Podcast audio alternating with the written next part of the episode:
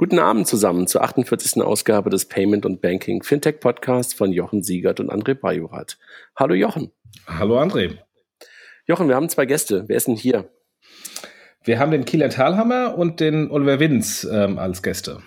Sagt mal Hallo, Jungs. Hallo. Hallo in die Runde.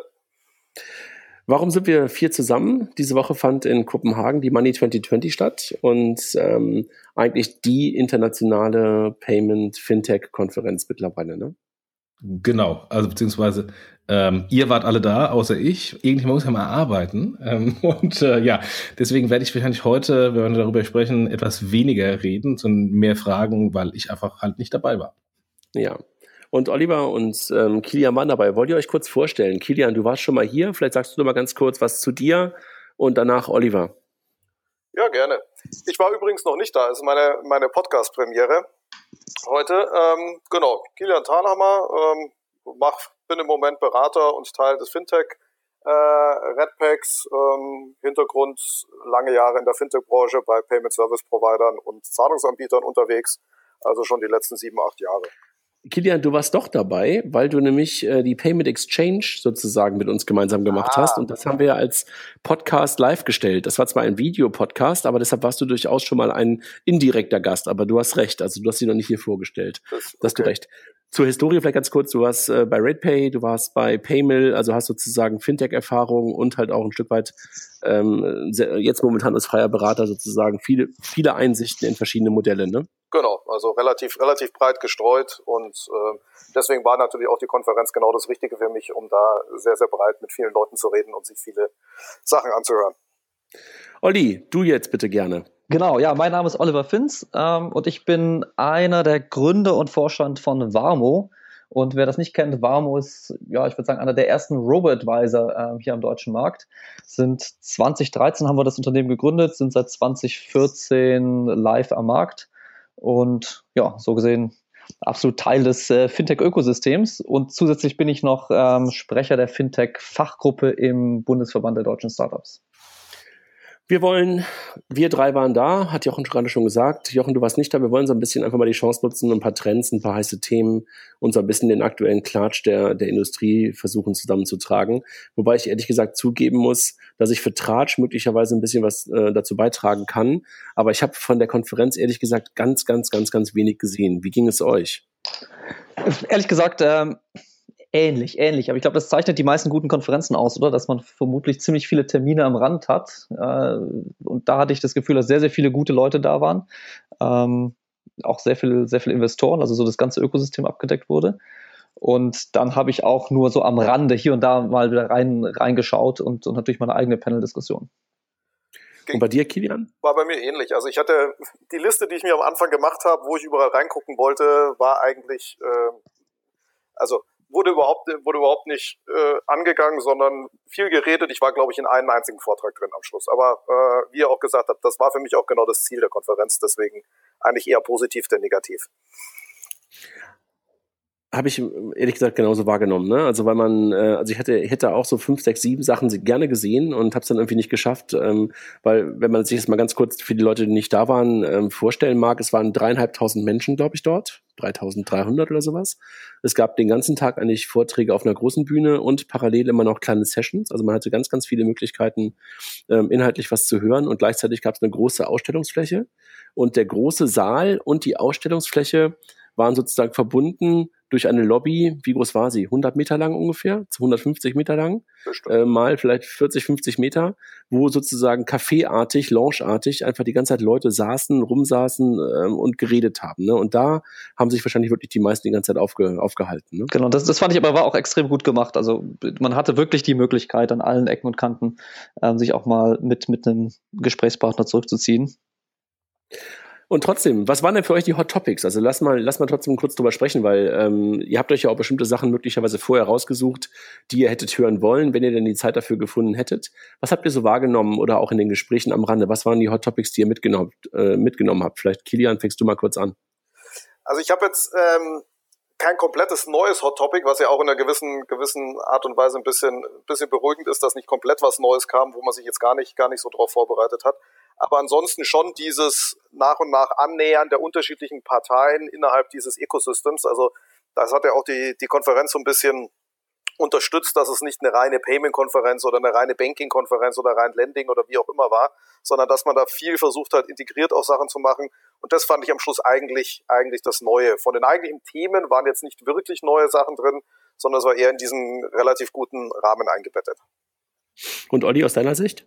Ja, also ich glaube, äh, was Kilian gerade gesagt hat, kann ich auf jeden Fall auch total unterstützen. Ähm, was mir irgendwie aufgefallen ist, vielleicht lag das an den, an den wenigen Sessions, in denen ich war. Ja, ich weiß es nicht. Ich habe irgendwie sehr häufig das Wort Machine Learning wahrgenommen. Das ist zwar vielleicht jetzt auch nicht äh, was grundsätzlich Neues, aber so im Fintech-Kontext äh, ist mir das also an irgendwie drei, vier Ecken begegnet, immer wieder dieses Thema ähm, Artificial Intelligence als das nächste große Ding im, im Fintech-Bereich. Ähm, was ich, also was ich grundsätzlich auch ein sehr spannendes Thema finde, weil ich selbst glaube, dass ähm, äh, das sicherlich einer der nächsten Themen sein wird. Ich finde es nur teilweise auch wieder, wieder amüsant, wenn man äh, das eine oder andere Podium gehört hat, weil ich glaube einfach, die Diskrepanz heute noch so groß ist. Ja, also wenn ich, wenn ich schaue, ähm, sag ich mal, was die meisten Fintechs heute machen, ähm, und wenn ich mich dann über Artificial Intelligence unterhalte, ich glaube, da ist noch eine ganz große Fläche dazwischen für intelligentere Algorithmen zumindestens, ähm, die noch nicht unbedingt Self-Learning sein müssen. Mhm. Also ich aus meiner, äh, ich aus meiner Sicht habe natürlich irgendwie immer auch eine selektive Wahrnehmung, ähm, aber wenn ich das vergleiche mit Konferenzen von einem Jahr, von einem halben Jahr, waren die Themen, die uns bei FIGO halt beschäftigen, halt deutlich, deutlich präsenter und ich habe das auch gemerkt in Gesprächen am Rande, dass ich das, ähm, worum es bei uns ja geht, Open APIs und, und, und das ganze Thema PSD2, keine mehr erklären musste, sondern das war einfach auch komplett in der, in der Konferenz angekommen und es gab eine ganze Menge Panels dazu, ähm, so dass ich da auch dachte, so, okay, ähm, da hat einfach auch jetzt eine, eine, eine breite, eine breite Gruppe an Menschen dieses Thema auch aufgenommen. Das habe ich einfach auch so wahrgenommen. Aber in der Tat, Machine Learning habe ich auch ein paar Mal gehört und das Thema Blockchain immer wieder ähm, kam halt auch immer wieder hoch, auch auf großen, auf der auf der großen Bühne ein paar Mal. Fand ich irgendwie auch, ähm, war noch nicht weg. Ne? Also das Thema ist, ist, ist nicht weg. Ich hatte, ich hatte André ein paar.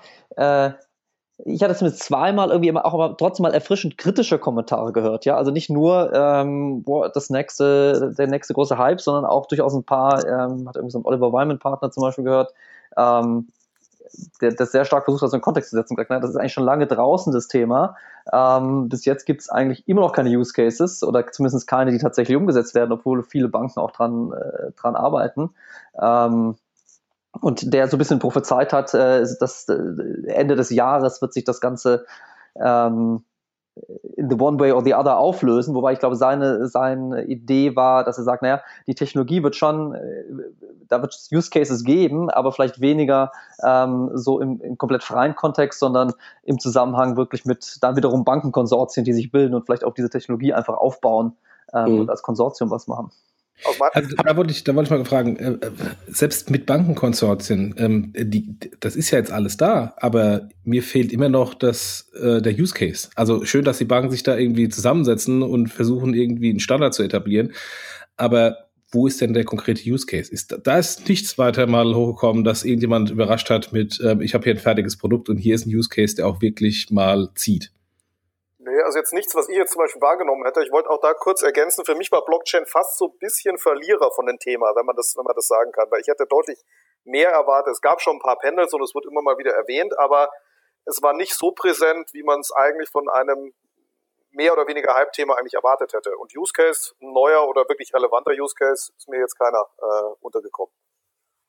Ja, mir auch nicht. Also selbst dieser Oliver Weimann-Partner konnte keinen nennen. Ne?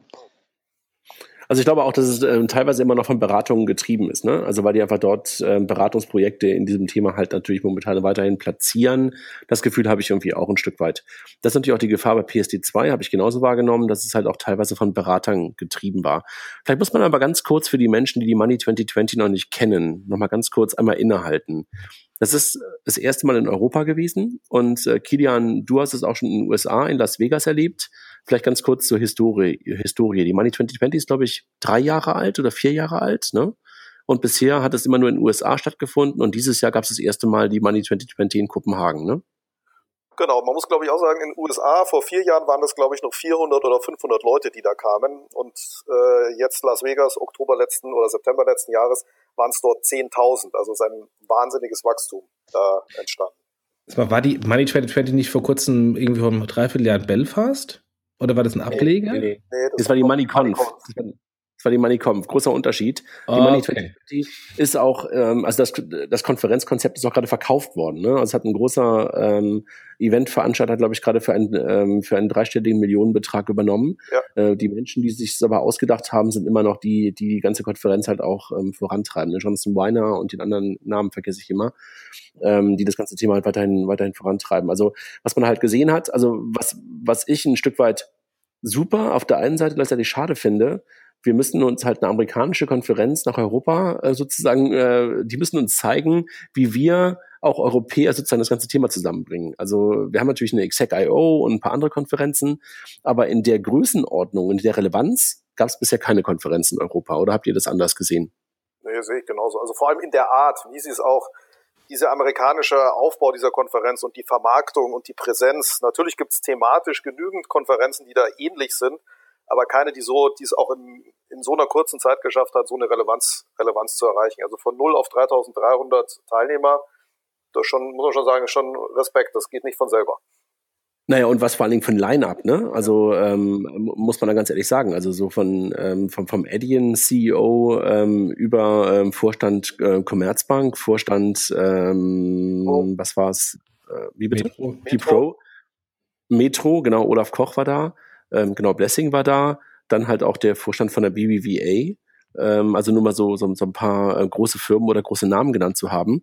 Das hast du natürlich ansonsten irgendwie auf deutschen Konferenzen bisher noch nie gesehen. Ne? Ja. Und sie schaffen es ja offensichtlich, ähm, und damit machen sie das ja eigentlich erst möglich, auch enorm viele Sponsoren anzuziehen. Also Sponsoren und äh, offensichtlich sehr viel zahlende, sagen wir für diese ganze Konferenzstände und so weiter, ähm, Firmen, die bereit sind, dann durchaus auch höhere Beträge zu zahlen. Ja. Mhm. Weil es war schon. Was war, ja, sag, sag man, man hatte schon, also das haben sie auch in dem Sinne aus deren Sicht gut gemacht. Man hat schon gesehen, es wurde wirklich alles vermarktet, was in dieser Konferenz zu vermarkten war. Also es gab nichts, was nicht von irgendjemand gesponsert war. Ähm, und glaube, darüber wird halt im Prinzip das äh, Budget generiert, um eben solche Leute ranzuholen wie einen, wie einen Koch oder einen Blessing. Mhm. Was, was war für euch gut? Also über Line-Up haben wir schon gesprochen, äh, über die Location auch. Was, was war noch gut? Also was habt ihr als gut wahrgenommen, wenn man mal ganz kurz die Konferenz so in Gänze ähm, betrachten möchte und danach gehen wir gerne nochmal thematisch ein Stück weit rein. Also was, was, was ich noch irgendwie gut fand, ich kann gar nicht genau erklären, wie sie das geschafft haben. Es war ja extrem breit eigentlich, ja. Also von äh, Startups, ähm, also wirklich mit so einem Fintech-Fokus. Auf der anderen Seite äh, hatte ich das Gefühl, ging das Ende schon sehr weit auch richtig in den Corporate-Bereich rein, also Payments-Corporate-Bereich. Da, da liefen doch recht viele Leute rum, die eher aus ähm, aus dem Bankenumfeld äh, kamen oder von etablierten Unternehmen. Und, und trotzdem habe ich das, habe ich die ganze Konferenz aber für mich als extrem relevant wahrgenommen. Und das fand ich eigentlich gut, dass sie es geschafft haben, so breites Feld zusammenzubringen und das gleichzeitig durch die Art, wie sie es aufgebaut haben, ähm, es dennoch so gemacht haben, dass es eigentlich für einen persönlich relevant war. Kilian und du? Also kann ich, kann ich nur, kann ich nur zustimmen. Also ich glaube, dass das, was am meisten wichtig war, war wirklich das Thema, das Thema Networking. Also was du vorher schon geschildert hast, man hatte sich, konnte sich eigentlich neben diesen, den ganzen Tag neben diesen Eiswagen setzen und hätte eigentlich ein gutes Gespräch nach dem anderen. Das war der, das war der beste Ort, ne, um, um, um Leute, Ort, Leute. Genau. Leider zu viel Eis am Schluss, aber ähm, sonst zum Sprechen war es der, war es der beste Ort und ähm, genau, was mir vielleicht, um, um, um das Richtung Networking zu gehen, so ein bisschen gefehlt hat, war so ein bisschen der, der, der Kundenbereich oder die Kundenvertreter. Also es gab wenig ähm, von der Anwenderseite, also auf jeden Fall wenig, was ich wahrgenommen hatte. Ähm, das heißt, da haben sie auch noch ein Potenzial, eigentlich die auch noch mit reinzuholen. Also wenn du jetzt den Handel ansprichst oder auch irgendwas, was in Richtung Endkunde geht, das habe ich weniger gesehen dort. Wobei das natürlich irgendwie auch schwer ist, wenn du so breit unterwegs bist, ne? Also ähm, weil du natürlich irgendwie von Fintech bis Corporate, von Payment bis zu Robo-Advice, bis zu Blockchain, ähm, Banking, äh, all den ganzen Kram versuchst irgendwie da unterzubringen, dann wird es natürlich auch schwierig, dort auch noch Anwender mit reinzubekommen. Ne? Das kann ich mir irgendwie auch, also das ist irgendwie auch so ein Ding, was mir so ein bisschen aufgefallen ist. Das ist möglicherweise auch ähm, geprägt durch die amerikanische Konferenz, durch die amerikanische Money 2020, doch noch auch sehr payment-lastig war. Ne? Ich glaube, das war es auf jeden Fall, oder? Ich meine, ich bin ja jetzt kein Vertreter der Payment-Industrie, das heißt also, ähm, und ich habe schon in vielen Ecken, auch was das inhaltliche Programm angeht, schon Payments-lastig empfunden, was aber okay war. Also ich glaube, sie haben trotzdem drumherum einen sehr spannenden Strauß an Themen gebaut. Also fand, fand ich auch. Also wenn du die, in die Exhibition Hall reinschaust, da war das natürlich primär Payment. Das heißt, eigentlich hat die, der, der Payment Time mehr oder weniger die Konferenz bezahlt. Wenn man, glaube ich, mal die Leute anschaut, die reinkamen, da war der Payment-Teil jetzt nicht mehr so stark wie bei der Ausstellung. Da bin ich bei dir. Ja, ja das stimmt. Also viele, man hat gemerkt, viele Banken haben, glaube ich, mal ein, zwei Leute hingeschickt, die sollten sich das angucken, noch kein Geld reingesteckt in dem Sinne, äh, wo die Payment-Leute A, die Konferenz aus USA sowieso schon kennen, denen musste man das nicht so groß erklären und B, halt auch oft immer äh, eher und schneller dabei sind, wenn es um so Aussteller und Ausstellungssachen geht. Ich war überrascht, wie viele Deutsche da waren. Wie ging es euch? Ja, und äh, auf jeden Fall, total. Also es hat sich ja teilweise schon so ein bisschen äh, angefühlt wie so ein Fintech-Klassentreffen, keine Ahnung, beziehungsweise auch die Wochen davor war ja schon immer, man konnte keinen Termin mehr in der Woche ausmachen, weil ihr gleich gesagt hat, nee, da bin ich in, bin ich in Kopenhagen. Ähm, was ich vermisst habe, ehrlich gesagt, noch, ist ähm, mehr Presse, also vor allen Dingen deutsche Presse. Also ich, ich glaube, es war CNBC und es war einige internationale Presse da, ähm, aber es war sehr wenig deutsche Presse da, dafür, dass es ja eigentlich, wie du, wie, du, wie ich es auch empfunden habe, sehr viele deutsche Teilnehmer da waren. Mhm. Ja, das stimmt, aber möglicherweise, ja, möglicherweise gab es aber auch irgendwie nichts, was was da irgendwie gelauncht worden wäre oder sowas. Ne? Also möglicherweise fehlte dafür ein, ein, ein bisschen ähm, mehr. In, äh, Cookies haben, glaube ich, versucht zu launchen im Rahmen der Woche, glaube ich. Ne? Ja, ich, äh, ja, also Raisin, Raisin hat ja sein Europa. Ja, äh, stimmt, da hast du recht. Start also, verkündet. Ich habe ich hab das ja von, von extern alles verfolgt, äh, primär bei Twitter. Also es waren ein paar Sachen. Es gab die Fintech äh, 50-Liste, die wurde äh, PR-stark gelauncht. Es war Raisin, die die Internationalisierung gelauncht hat. Es war Cookies. Und das waren nur die drei Sachen, die mir aufgefallen sind. Ähm, also schon ein paar Sachen, die, die kommunikativ, die man kommunikativ begleiten kann, auch aus deutscher Sicht. Genau, sehe ich, also sehe ich genauso. Ich glaube, Pressetat hat, hat ein bisschen, ein bisschen gefehlt. Auch das Deutsche habe ich auch so wahrgenommen. Ich habe zuerst auch gedacht, viel mehr angelsächsisch, aber man konnte 80, 90 Prozent seiner Gespräche waren am Schluss Deutsch. Also auch wenn man rechts und links gehört hat. Also nicht nur seine eigenen, sondern äh, auch, auch überall. Ähm, hätte ich gar nicht so gedacht. Das heißt, da war auch London nicht so stark vertreten, wie das eigentlich beim Thema man denken würde. Mhm. Also mein Eindruck jetzt im Vorfeld, weil ich war von, von 100.000 Leuten gefragt wurde, ob ich hingehe, ähm, war eher so Investoren getrieben. Also, äh, dass sehr viele Investoren ähm, ähm, da sind. Und deswegen war das dann der für mich entscheidende Faktor, nicht hinzugehen, weil wir sind im Moment nicht in der Finanzierungsrundenmodus. Ähm, und meine eigentlichen Ansprechpartner auf, auf der vertrieblichen Seite sind da eh nicht. Ähm, von daher habe ich gesagt, gehe ich nicht hin. War das dann auch so, dass es so sehr investorenlastig war? Oder ist es dann so wie eine Executive Fintech gewesen, wo wirklich alles da war ähm, und halt dann ähm, du hast gerade gesagt, Klassentreffen nur auf, auf europäischer Ebene. Also, ich fand, es war so. Oder? Ja, war, war so. Also Investoren waren auf jeden Fall viele da. Also ich glaube, aber das war fand jetzt für uns auch gerade wieder gut, ja. Also konnten wir einige doch mal so nochmal Catch-up-Gespräche führen. Also ich fand auch, es war eine gute Mischung, Jochen. Ähm, und was man halt bei Investoren, um, um das noch kurz zu sagen, festgestellt hat, es waren wirklich auch echt die Guten da, in Anführungszeichen. Ähm, und äh, einfach auch von Angelsächsisch, also Amerikaner, Engländer, äh, Skandinavier und natürlich auch Deutsche, keine Frage. Aber du hast natürlich irgendwie auch echt viele, viele andere Menschen da. Also was Kilian gerade sagte, ist mir auch aufgefallen, die Aussteller waren eher paymentlastig. Aber die Mitbesucher, wenn du die halt einfach mal vorher ähm, die rausgesucht hast, also ich habe auch eine ganze Menge Gespräche mit Banken geführt, also mit, mit deutschen und europäischen Banken, mit denen wir halt auch gerade so im, im, im Gespräch sind oder halt in so einer Sales-Phase sind, die waren durchaus auch da. Also das war nicht so, dass ich nur das Gefühl hatte, das war eine reine Investorenkonferenz, wo Investoren auf Startups oder sowas treffen. Das war deutlich durchmischter. Mhm.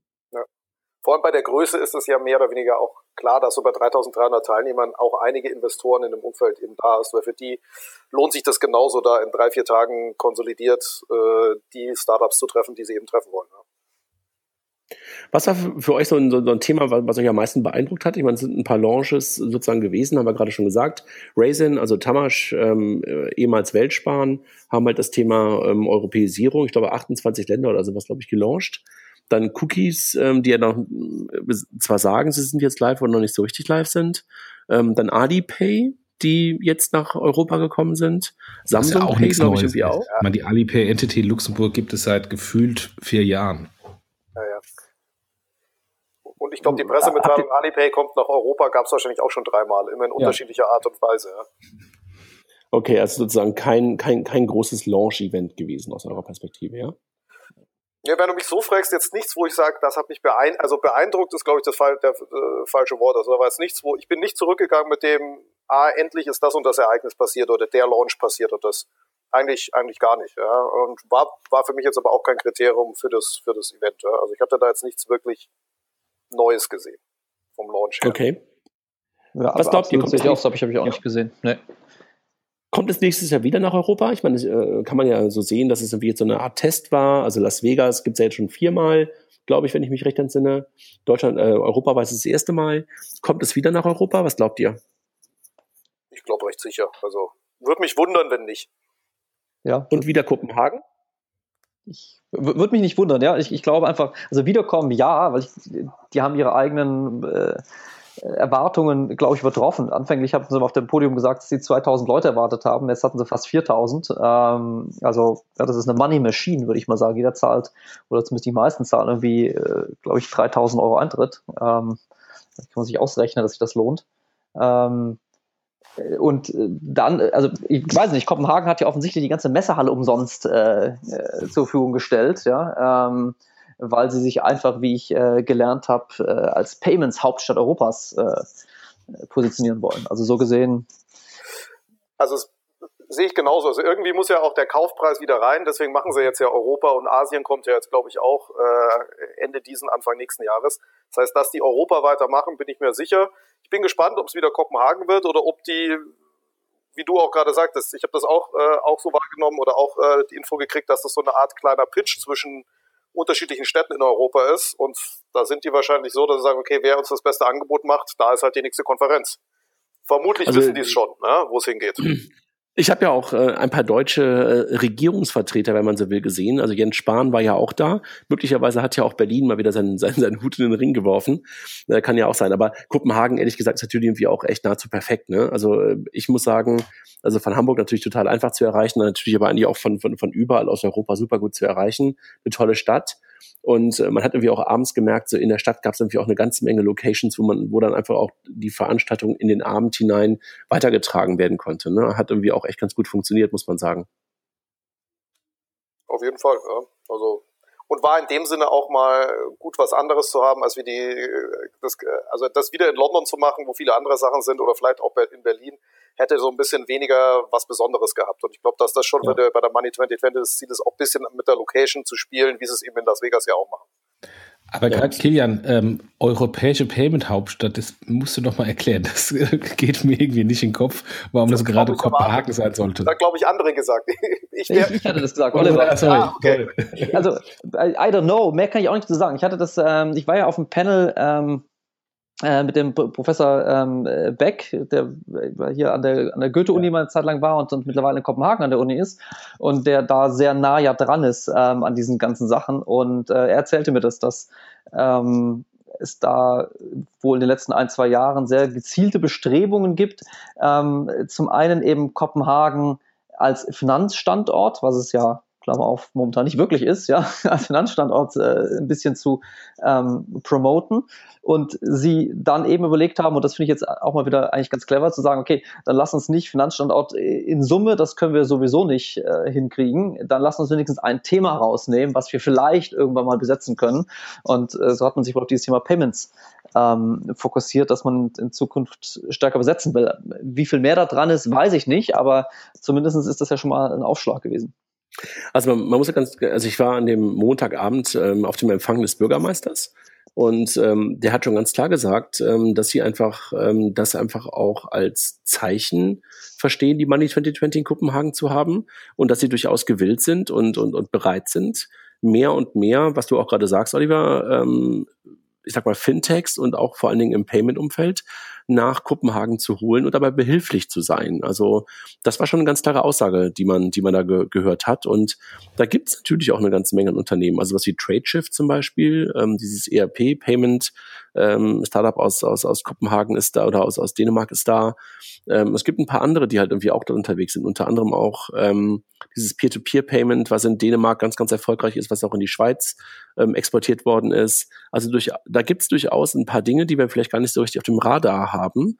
Und insofern ähm, habe ich das auch so wahrgenommen, dass sie sich da durchaus positionieren wollen und die Money 2020 eher so als Zeichen dafür ähm, verstehen, dass sie das aber auch ähm, weiter forcieren möchten. Habt ihr sonst noch was, äh, was euch sozusagen, ich sag mal, ähm, schlecht aufgefallen ist? Schlecht klingt so negativ, aber wo ihr sagt, da gibt's Verbesserungspotenzial? Also vielleicht auch nur ein Detail, aber ich fand die, die interne, und das war in den USA, fand ich auch schon so ein bisschen so, diese interne Party, ich weiß gar nicht, wann sie die gemacht haben, Dienstag oder Mittwochabend.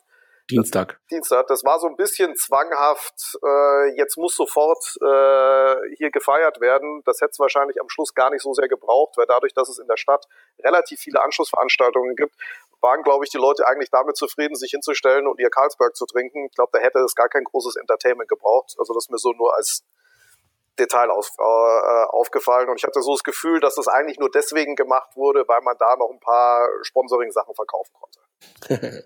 also mir ist einfach aufgefallen, das habe ich auch ein paar Mal gehört, dass man sich ein paar bessere Moderatoren gewünscht hätte. Also Moderatoren sind ja für Panels, wenn du vier, fünf Leute da drauf hast, schon echt elementar. Und das kann man ja entweder inhaltlich getrieben machen, dass, dass du wirklich einen Fachmann da drauf hast, der das Thema vorantreibt und weißt, wo sein Panel irgendwie hingehen soll, oder jemanden drauf hast, der ganz bewusst ähm, gar nicht so sehr im Thema drin steckt, sondern eher Entertainment-Charakter hat. Und da gab es wohl ein paar Defizite noch, dass man sagte so, oh, das war echt ein bisschen lahm, ein bisschen irgendwie langgezogen. Und das ähm, hätte man sich bei diesem qualitativ hohen, hohen Niveau, was eigentlich generell an Menschen da war und auch an Themen da war, ähm, habe ich ein paar Mal gehört, dass man sich das irgendwie anders gewünscht hätte. Ich weiß nicht, ob ihr das auch so wahrgenommen habt. Dafür war ich zu wenig in irgendwelchen Vorträgen drin. Genau, ich, ich auch. Also die, die ich mitbekommen habe, fand ich eigentlich okay. Also ähm, ja, aber eigentlich okay ist möglicherweise auch zu wenig zu dafür. richtig, vielleicht hast du auch recht, genau. Also ich gebe dir recht, ich habe einen Wow-Effekt habe ich auch nicht gesehen, sondern es war mehr eigentlich so, wie du gerade sagst, klassisch eher inhaltlich getrieben. Ja, ja, und das ist, das ist nämlich, genau, das ist okay, aber das könnte man, glaube ich, geiler machen. Ne? Und, und das war, glaube ich, auch das, was ich irgendwie so von ein paar Leuten gehört habe. Ich habe so nach unserem Panel darüber mit ein paar Leuten gesprochen, unter anderem, und auch so von ein paar anderen Leuten gehört, so, oh ja, das war genau wie du sagst, es war okay, es war nicht schlimm, es war nicht peinlich, ganz im Gegenteil, inhaltlich gut, aber das kann man halt irgendwie besser machen. Aber ist das nicht ein grundlegendes Problem, nicht unabhängig auch vom, vom Moderator, sondern äh, von der Zusammensetzung des Panels? Weil wenn du halt irgendwie äh, fünf Leute zusammensetzt, die alle äh, von unterschiedlichen Firmen die gleiche Meinung haben, dann ist natürlich immer eine gleiche Soße. Und da kann der beste da, Moderator nicht raus, aber, raus, raus Aber da, da musst du das Panel möglicherweise gut zusammenstellen. Und ich ja, hatte genau. zum Beispiel jemanden dabei von Simple und das war geil. Wir haben uns vorher verabredet, wenn irgendwer seinen eigenen Firmennamen in die Hand äh, in den Mund nimmt während des Panels, beziehungsweise wenn man irgendwie seine Firma pitcht, auch wenn man den Namen nicht in den Mund nimmt, sondern es irgendwie versucht zum Schreiben, muss man eigentlich einen Tequila auf der Bühne trinken. Das war irgendwie ja, ja, genau. eine, gute, eine gute Herangehensweise an Panel, ja. und wie viel Tequila wurde getrunken? Nee, haben, haben, haben wir nicht gemacht, wir haben es nur vorher verabredet. Ja, wir hätten es eigentlich tun sollen. Also das wäre schön gewesen, aber damit war sozusagen der Mindset gesetzt, dass es auch keiner getan hat. Das war schon okay. Aber das hätte man zur Auflockerung sonst auch ganz gut mal an so einen Anfang stellen können, dass er einfach in der Mitte der Bühne sofort so eine Flasche ähm, Tequila hätte stehen können. Ne? Also so Andere, machst du ja auch so Panels. Bei der amerikanischen Konferenz äh, weiß ich nicht, ob das durchgeht. Ja. Da, äh, also, nackte Brüste.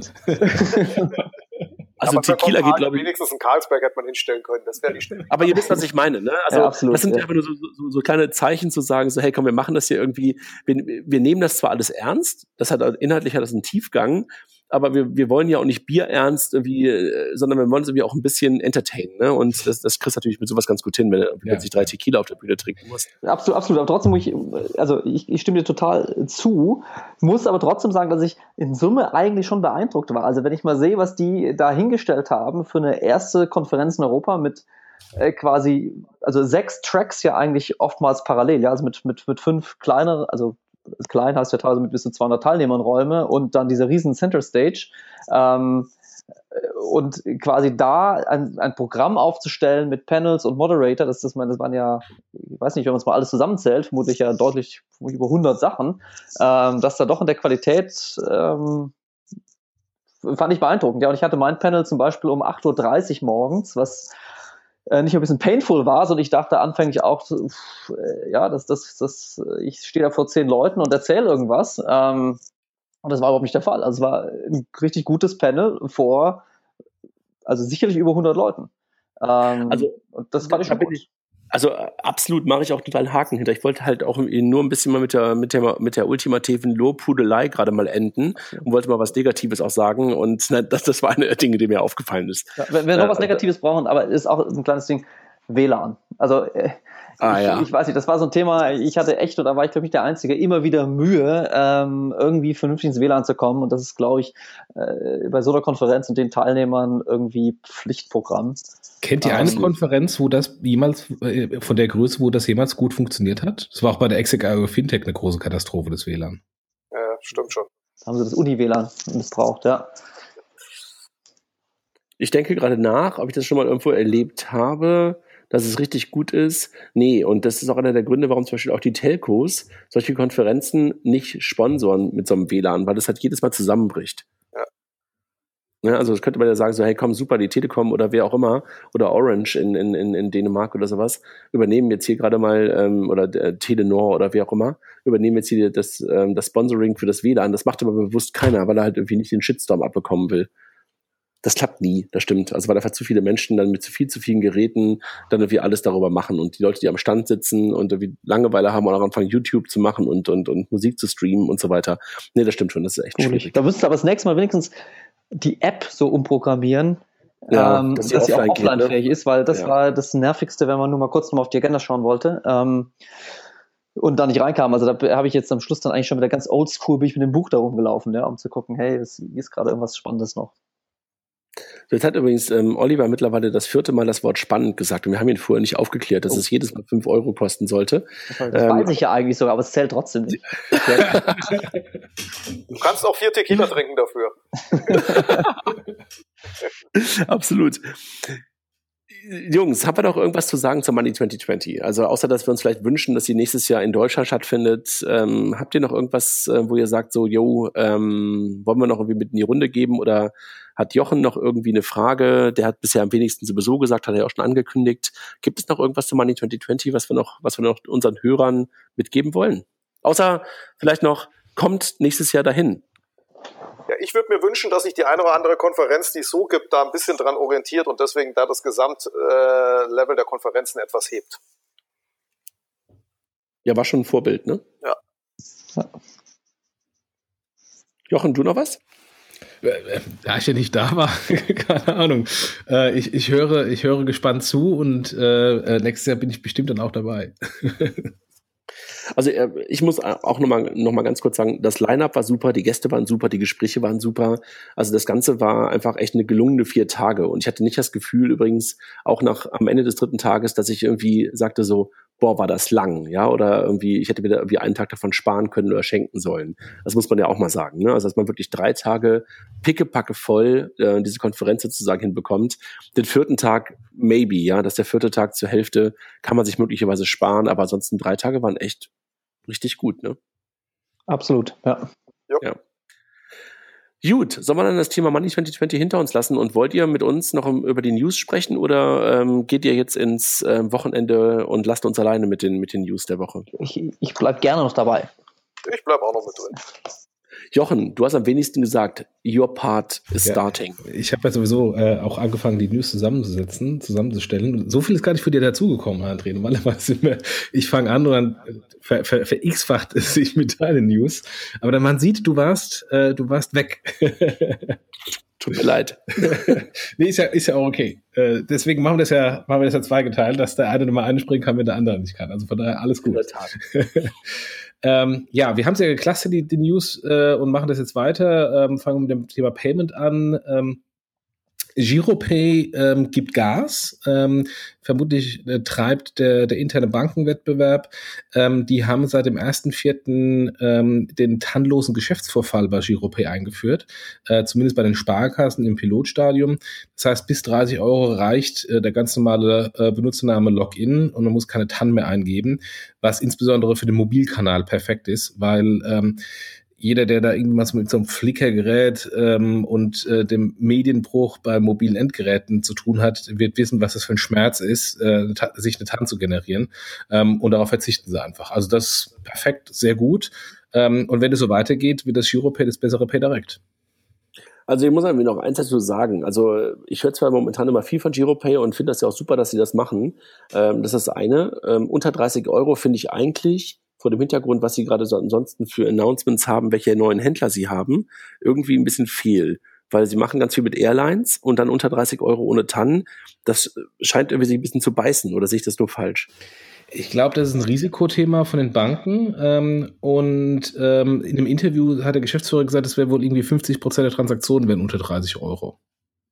Mhm. Okay. Hat er nicht heute Geburtstag oder hatte gestern, ne? Echt? Ich glaube ja. Oh. das wäre böse, da muss ich mal gratulieren. Können wir jetzt hier machen. Alles Gute Nacht. Wir singen ganz kurz Happy Birthday, lieber Jörg. was, was sagst du, Kilian, so als alte Payment, äh, als Payment-Nerd? Ja. Relevanz oder nicht Relevanz? Also Rele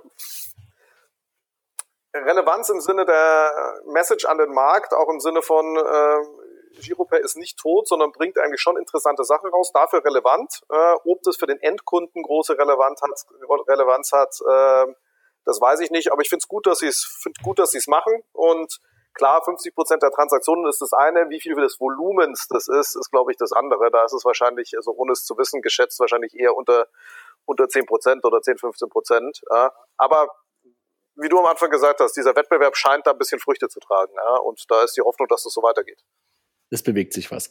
Olli, hast du was dazu zu sagen oder lässt du das so an dir, äh, an dir abprallen? Ich nehme das mal so zur Kenntnis, ja. äh, ich, ich, bin jetzt weder Nutzer noch ähm, der absolute Payment Crack. Also. Alles klar. Apple Pay steht vor der Tür. Schweiz, Jochen, dein Thema wieder. Ja, das hatten wir vor kurzem auch mal hier besprochen, dass Apple Pay die Marke in der Schweiz jetzt äh, registriert hat. Ähm, das Entweder das oder vielleicht ohnehin schon führte dazu, dass die beiden konkurrierenden äh, Mobile Payment Verfahren, die in der Schweiz schon existieren, Payment und Twint, ähm, zusammengehen. Ähm, macht total Sinn, ähm, dass sie, dass sie die, die Kräfte jeweils stärken, ähm, weil wenn Apple Pay kommt, ist natürlich ein großer, großer Wettbewerber, gerade im Schweizer Markt, wo Apple ja eine, eine absolut dominante Position hat äh, bei den Kunden. Ähm, und von daher finde ich gut, ähm, sorgt, sorgt dafür, dass der Markt nach vorne geht, äh, mit den Netzwerkeffekten gestärkt wird und von daher sehr sinnvoll, was sie, was sie gemacht haben. Kilian, du hast Twint, glaube ich, ein bisschen Beziehungen. Wie siehst du das? Genau, also ich sehe es auf diesem Level, wie Jochen geschildert hat, ähnlich. Ich glaube, dass im Detail wird es da ein paar spannende äh, Diskussionen geben, weil die Ansätze von Payment und Twint natürlich doch unterschiedlich sind. Also Twint zum Beispiel komplett nicht kartenbasiert. Es kommt keinerlei Karten oder kartenähnliche Transaktionen oder Prozessschritt vor. Payment schon. Payment eher äh, UBS-minded, damit auch ein Interesse dran, da Karten in dem Ding drin zu haben. Das heißt, wie die da ein gemeinsames Produkt draus machen wollen, erschließt ohne die, die eigentlichen USPs zu verwässern, erschließt sich mir noch nicht so richtig. Also ich glaube, da, das wird, das wird spannend. Und am Schluss, wie bei jedem Zusammengehen, immer das Risiko, dass man sich dann sehr stark mit sich selber beschäftigt und äh, weniger mit dem Markt und das gegebenenfalls auch noch Türen öffnet für jemand wie Apple Pay. Jetzt hat, jetzt hat er Jehova gesagt, ne? Zweimal schon.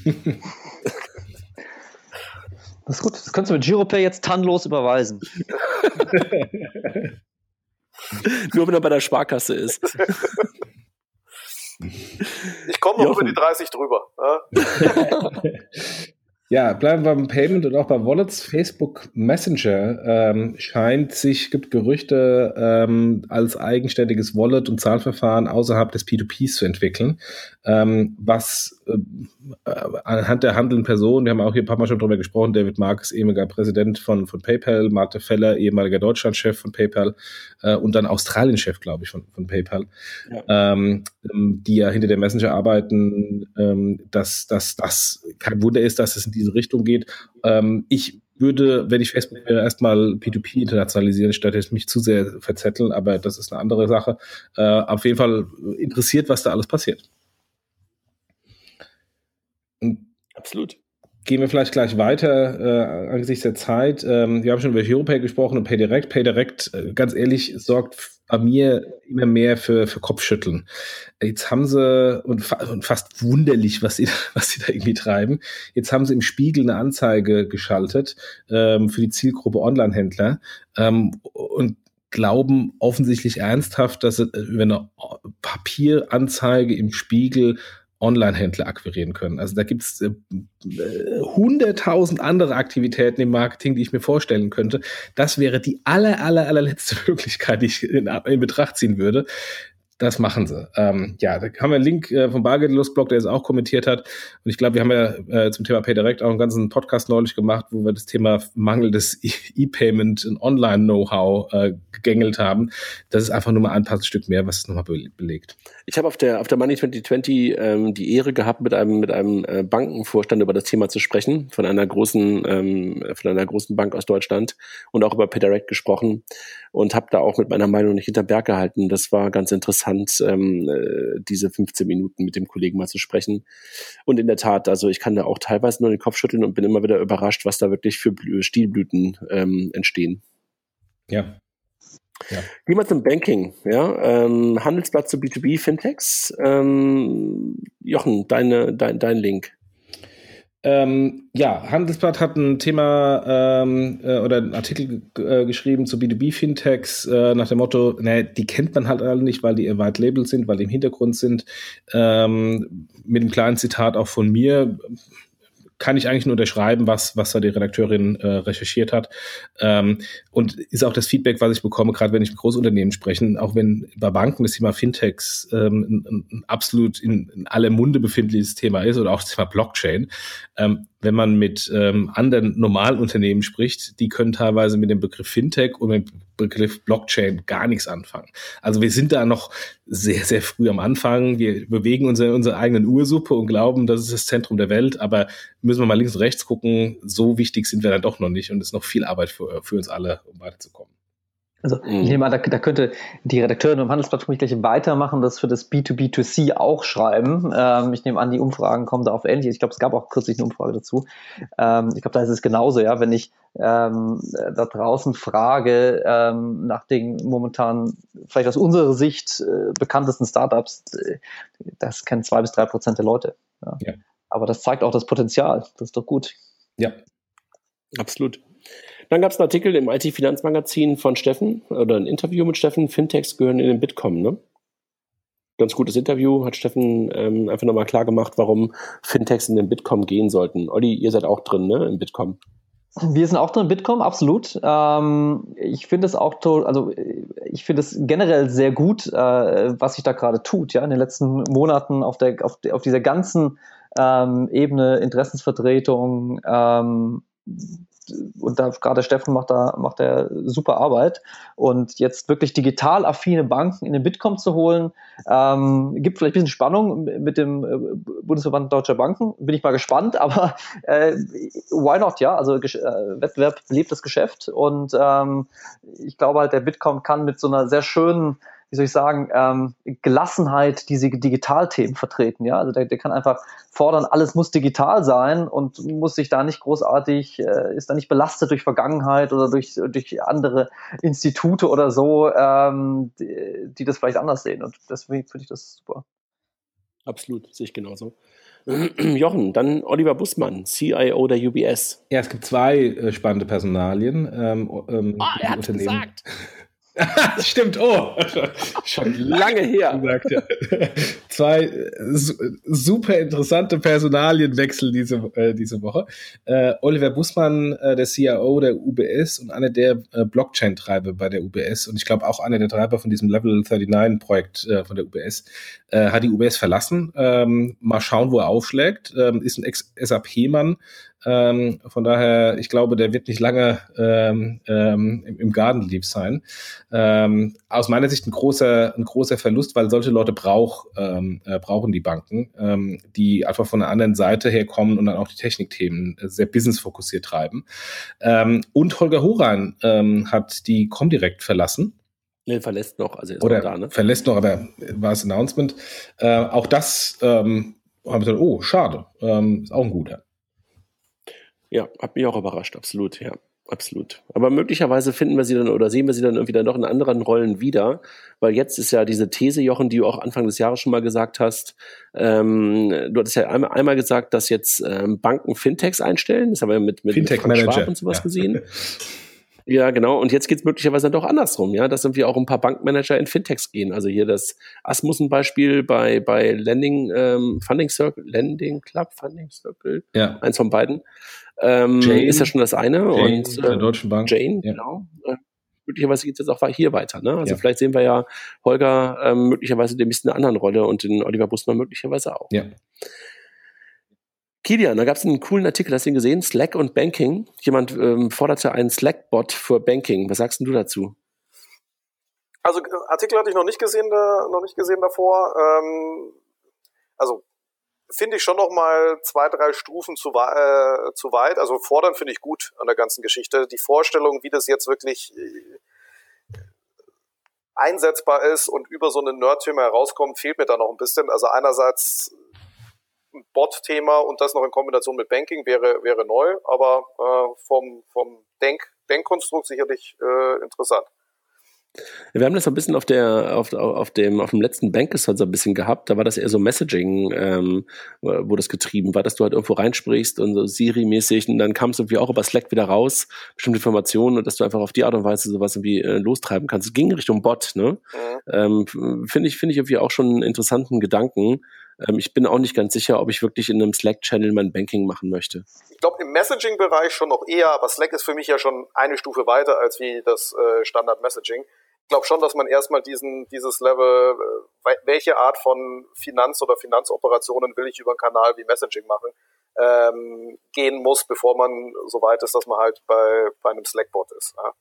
Habt ihr, äh, by the way, ähm, nutzt ihr Slack? So ihr, ihr, ihr, ihr drei? Also ich meine, äh, ich weiß ja, drei von, äh, zwei von euch nutzen es auf jeden Fall, aber ähm, Olli, du auch? Äh, ja, ab, absolut. Also das ist, glaube ich, bei uns in der Firma äh, das Kommunikationstool Number One, auch wenn ich zugeben muss, dass ich nicht immer den Überblick über alle Slack-Channels habe. Ja. Jetzt wollte ich gerade, das wollte ich gerade fragen. Ähm, glaubst du, dass es wirklich auch in Zukunft so bleiben wird? Also ich habe das Gefühl, dass Slack gerade auf dem absoluten natürlich alle nutzen es, alle finden es cool, alle finden es super. Ich habe manchmal das Gefühl, es ist so unglaublich vergänglich und ich habe das Gefühl, dass es einfach zu inflationär benutzt wird und dass einfach Dinge untergehen, weil es einfach auch falsch genutzt wird noch. Ja, also ich glaube, Slack wird nicht in einem Jahr weg sein, das meine ich damit nicht, aber ich glaube, wir müssen uns alle noch daran gewöhnen, für was wir es benutzen.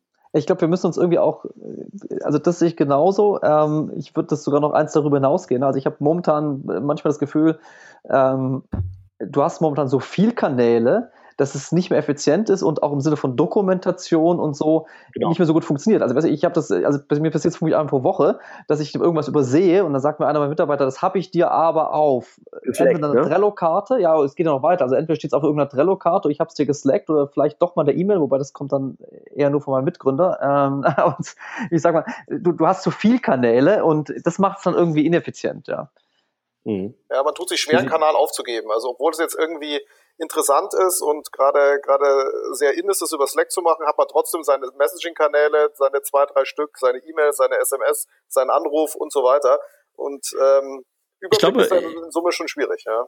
Ich glaube, Kilian, wenn du das sozusagen auf der grünen Wiese beginnst, so wie wir das mit dem Payment Red Pack hatten, ne? wir ja. hatten vorher keinen Kommunikationskanal.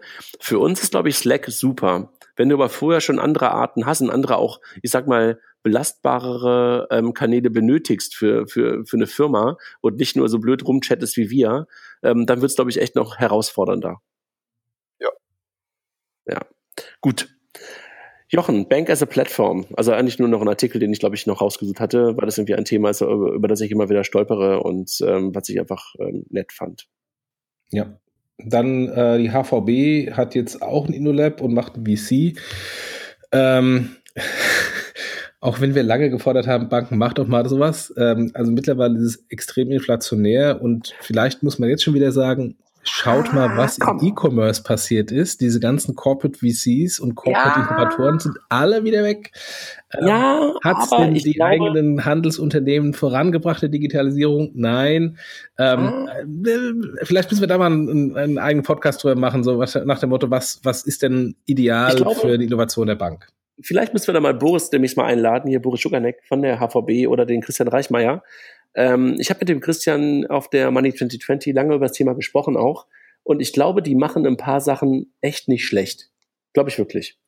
Also die nutzen das wirklich sehr stark auch für sich intern und versuchen Dinge. Und das ist, glaube ich, echt gut, was die da teilweise machen. Ja, bin ich bei dir, wenn das, wenn das gemacht wird ähm, und auch einfach nur das, das Mindset in die Leute, in die Köpfe der Leute reinzubringen, dann sehr gut. Ich schaue mir einfach nur im Moment an, ähm, alle, die in dem Thema ähm, InnoLabs und VCs aktiv sind, wie bringt es denn die eigene Bank bei den eigenen Produkten digital voran? Ja. Und da sehe ich ja, ehrlich gesagt. Und das, glaube ich, wird sie, und das wirst du, glaube ich, bei denen, das wirst du, glaube ich, bei denen sehen in Teilen. Okay, okay. Und im Handel sieht man sie nämlich auch nicht. Von daher, ich gucke nur links und rechts und sehe nicht so viel. Deswegen, bei mir kommt ein bisschen mehr so ein bisschen eher skeptisches Bauchgefühl im Moment durch. Vielleicht, vielleicht muss ich, vielleicht müssen wir dazu dann doch nochmal einen Podcast, haben wir schon mal irgendwann gemacht, mit Jan machen, Sessenhausen. Ja. Den müsste ich eigentlich gleich wieder sehen. Der läuft mir gleich hier wieder irgendwie über den Weg. Äh, müssen wir, glaube ich, nochmal machen, weil der ist ja da auch ein totaler Skeptiker. Ja, da müssen wir Gut. auch jemand reinholen, der da Optimist ist. ja, deshalb sage ich doch. Den Boris Schukanek oder den, den ja. Christian Reichmann. Ja, ja. ja ähm, oder Ramin mal von Finlieb. Geht ja in die Richtung. Company Building für solche Leute. Ähm, generell Fintech. Der Dirk Elsner hat mal wieder was geschrieben, ne? In der Kapital. Ja, äh, zur äh, eine gute Kolumne zur vermeintlichen Gegnerschaft von Banken und, und Fintechs, die eigentlich eher ähm, in der Kooperation laufen, nach dem Motto, die Revolution fällt aus. Äh, für mich stellt sich da eher die Frage, ähm, ist das vielleicht eher noch das Thema? Äh, also ich bin ja schwer der Meinung, ähm, wenn sich ein paar große Fintechs oder ein paar Fintechs durchsetzen und zu großen Fintechs werden, dann fängt diese Revolution erst richtig an. Dann sehen wir die neuen PayPals und die. Naja, und, und, und, und ich glaube, und ich glaube, eins, ein, eins vergisst er, glaube ich, dabei, ähm, oder lässt er glücklicherweise außer, ähm, außen vor ich bin bei ihm, dass viele Banken halt auch von Fintechs profitieren werden und die Digitalisierung auch richtig vorantreiben werden. Aber viele Banken, die heute noch da sind und gerade auch in einem Umfeld, wo er momentan unterwegs ist, die werden in zehn Jahren nicht mehr da sein. Weil sie es nicht hinbekommen. Werden. Beziehungsweise die, die noch da sind, ich glaube, das muss man sich ja äh, auch mal klar machen, ähm, die, die den Turnaround schaffen, die werden ganz anders aussehen. Richtig. Ja? ja? Also das muss man sich für den, für, den, für den gemeinen Banker da draußen klar machen. Selbst wenn es meinetwegen eine von den großen Banken schafft, äh, sich selbst zu disrupten in einer gewissen Weise und diesen Wandel hinzukriegen, dann heißt es aber trotzdem, dass sie äh, vermutlich einen Großteil ihrer Filialen aufgegeben haben, dass sie einen ganz Großteil ihres ihres äh, Backoffices, wie, so wie heute Prozesse laufen, verändert haben, äh, aufgegeben haben. Und ähm, also so gesehen, ich glaube, auf Fintech also Fintech versus Banken ist ja so ein bisschen Wordsmithing, ja, also wie ich es bezeichne, aber die enormen Veränderungen in der Industrie durch Digitalisierung, durch digitale Prozesse, egal von wem die jetzt nachher kommen, ich glaube, die, ähm, also ich glaube, die sind, die sind da, ja, und die sind unaufhaltsam. Deswegen der, das klassische Banking ist auf jeden Fall, ähm, wird so nicht mehr geben. Da bin ich völlig dabei. Jochen, ein paar Zahlen, oder? Kilian, wolltest du was sagen? Ja, ich wollte nur sagen, dass ich glaube, dass aus meiner Sicht das gar nicht diese direkte Gegnerschaft äh, äh, gibt, ja, weil ja die Fintechs eigentlich nicht gegen die Banken direkt kämpfen, sondern sich einfach Markt holen, da wo es was zu holen gibt. Und dass ähm, im Prinzip der Kampf auf der Ebene des Marktes eigentlich ausgetragen wird und nicht auf der Ebene der, der, der Anbieter. Und das wird, glaube ich, am Schluss viel, viel mehr treffen, als wie wenn das eine direkte Konfrontation wäre. Äh, ja, da, da bin ich eigentlich nicht so deiner Meinung. Schau dir, schau dir eine Square und schau dir eine PayPal an. Die haben sich auch erstmal einen Markt geholt, der von den Banken nicht adressiert waren. Und irgendwann sind sie voll in den, in den Bankenmarkt reingegangen und dann waren sie direkte äh, Wettbewerber. Ich meine, so Status, Status Quo. Äh, ja, Status Quo, ja, ja, ja. Genau, Status Quo. Ob das in zwei, drei, vier Jahren noch so ist, das, da, ja, ja bin ich bei dir. Ja, ein paar Zahlen. Ähm, es gibt ähm, äh, von, von Thomson Reuters ein paar Zahlen generell zum Thema Fintech. 50 und mehr Acceleratoren, 20 Hackathons, 17 Milliarden Investment in Fintechs, 20.000 Fintech-Startups. Äh, das sind wohl globale Zahlen. Wie korrekt die sind, mit ein paar Fragezeichen versehen, ähm, aber es zeigt, es ist ein, ist ein relativ klarer, großer Trend. Ähm, und das Gleiche hat Barco Consult auch für Deutschland gemacht, hat eine Fintech Money Map rausgebracht. Ähm, also von daher, für die, die sich interessieren, wie groß das Thema denn damit ist, äh, sind das zwei interessante Links. Okay. Dann die Top Fintech 50 Liste. Ihr seid dabei, Jochen, mit TraxPay. Ja, yeah, zum zweiten Mal. Glückwunsch. Glückwunsch, absolut. Das ist, glaube ich, für die Wahl ähm, European Fintech des Jahres oder sowas, ne? Ja, ja. Richtig? Genau. Nächste Woche, glaube ich, Donnerstag, glaube ich, in. Äh, Aber ich glaube, das wird TrackPay nicht. Wir drücken die Daumen. Wir drücken die Daumen. Aber generell ist die Liste sehr, sehr UK-London-lastig aus meiner Sicht. Ähm, also ich würde jetzt nicht sagen, was haben sie die herausragenden deutschen Fintechs sind. Da gibt es ein paar andere. Ähm, was haben sie die besten Bots laufen lassen? wir, wir haben es nicht manipuliert. Wir haben es nicht manipuliert. ich habe auch nicht von dir, von dir gesprochen, sondern von den UK-lastigen. Ach so, ähm, ja, ja, okay. Olli, seid, seid, seid ihr dabei bei der Top 50 Liste? Wir sind leider nicht dabei. Ich, ich hatte gedacht, vielleicht ähm, sind wir aber leider nicht. Nee, beim nächsten Mal.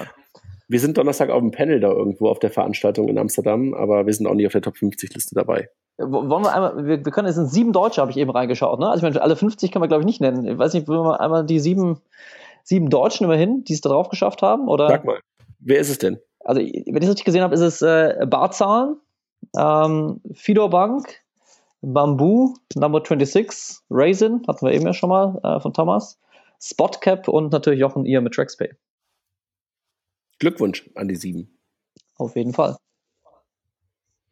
Vielleicht, finden, vielleicht hat Raisin ja eine Chance auf, den, auf, den, auf das, auf das ähm, europäische Fintech des Jahres. Kann ja sein. Nach der letzten Pressemitteilung, dass sie jetzt auch komplett in Europa fast sind. Ja, das würde auch schön, sehr schön passen. Ja.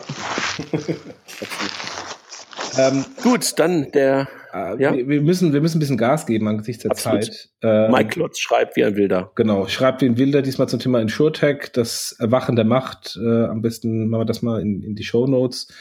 Ähm, und er wurde auch von der Süddeutschen Zeitung als Freigeist im, im Rahmen der Impulsgeber der Woche äh, geadelt oder benannt. Ich bin immer, ich bin immer gespannt, wer, wer morgen dran ist. Das ist immer montags in der Süddeutschen. Ja, montags, genau. Genau.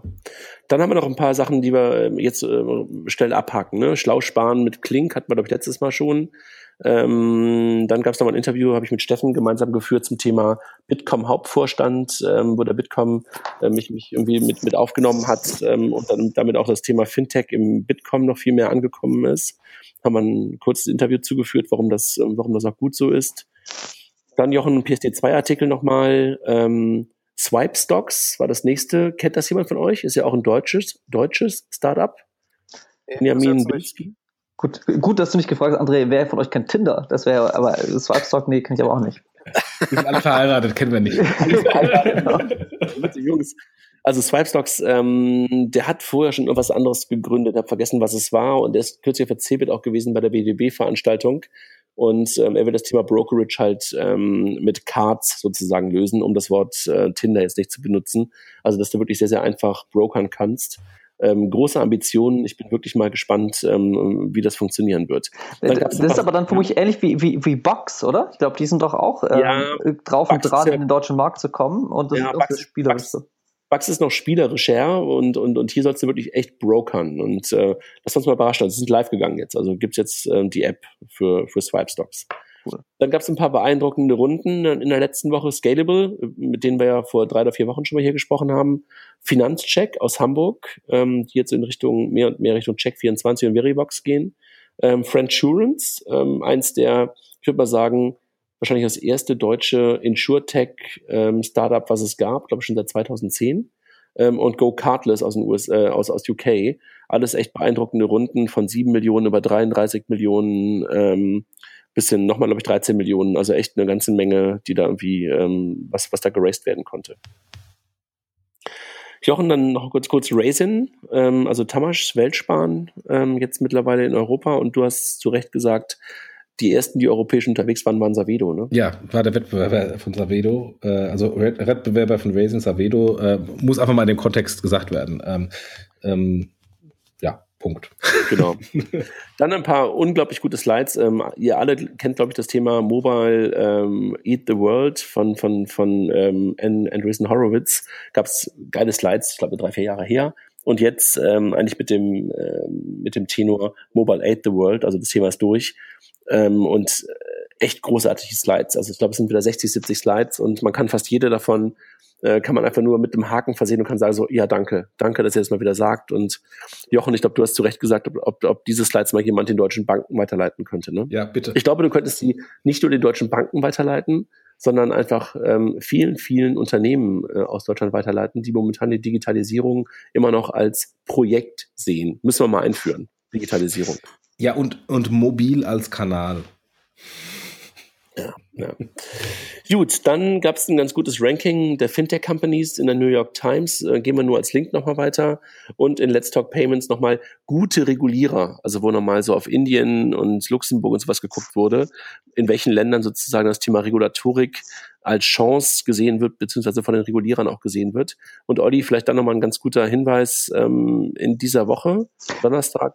Genau, gibt es FinCamp. Ähm, also ich glaube, es wird echt spannend. Äh, eine Art Barcamp im Bundesfinanzministerium ähm, mit fast 150 Teilnehmern, vielen Fintechs ähm, und Vertretern eben von der BaFin, Bundesfinanzministerium und Bundesbank ich glaube, ein ganz neues Event dieser Art. Äh, auch das Bundesfinanzministerium war sich, glaube ich, äh, vor ein paar Wochen äh, oder Monaten noch nicht so im Klaren, dass sie mal ein Barcamp in ihren Räumen veranstalten.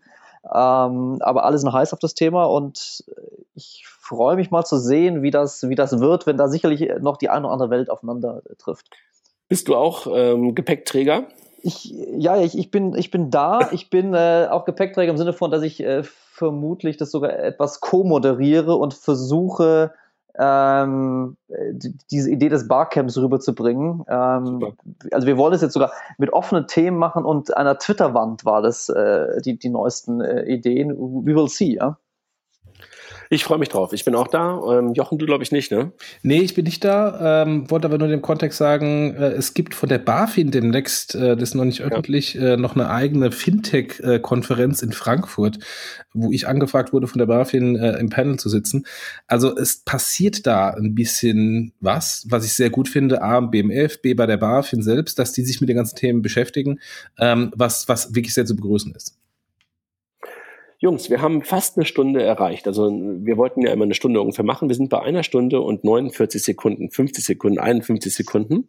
Das passt ziemlich gut, ne? Top. Habt ihr noch was mitzugeben, so ins, äh, in den langen Sonntagabend, den, den wir alle noch vor uns haben? Außer dass wir dir einen wunderbaren Sonnenuntergang auf, dem, auf der schönen Insel Mallorca bei dem fünften Bier wünschen. Hat man nicht gemerkt, oder? Nee. Nein, nein, nee. ich dachte im Vorgespräch, oh, da kommt was, aber dir hast, hast gut durchgehalten.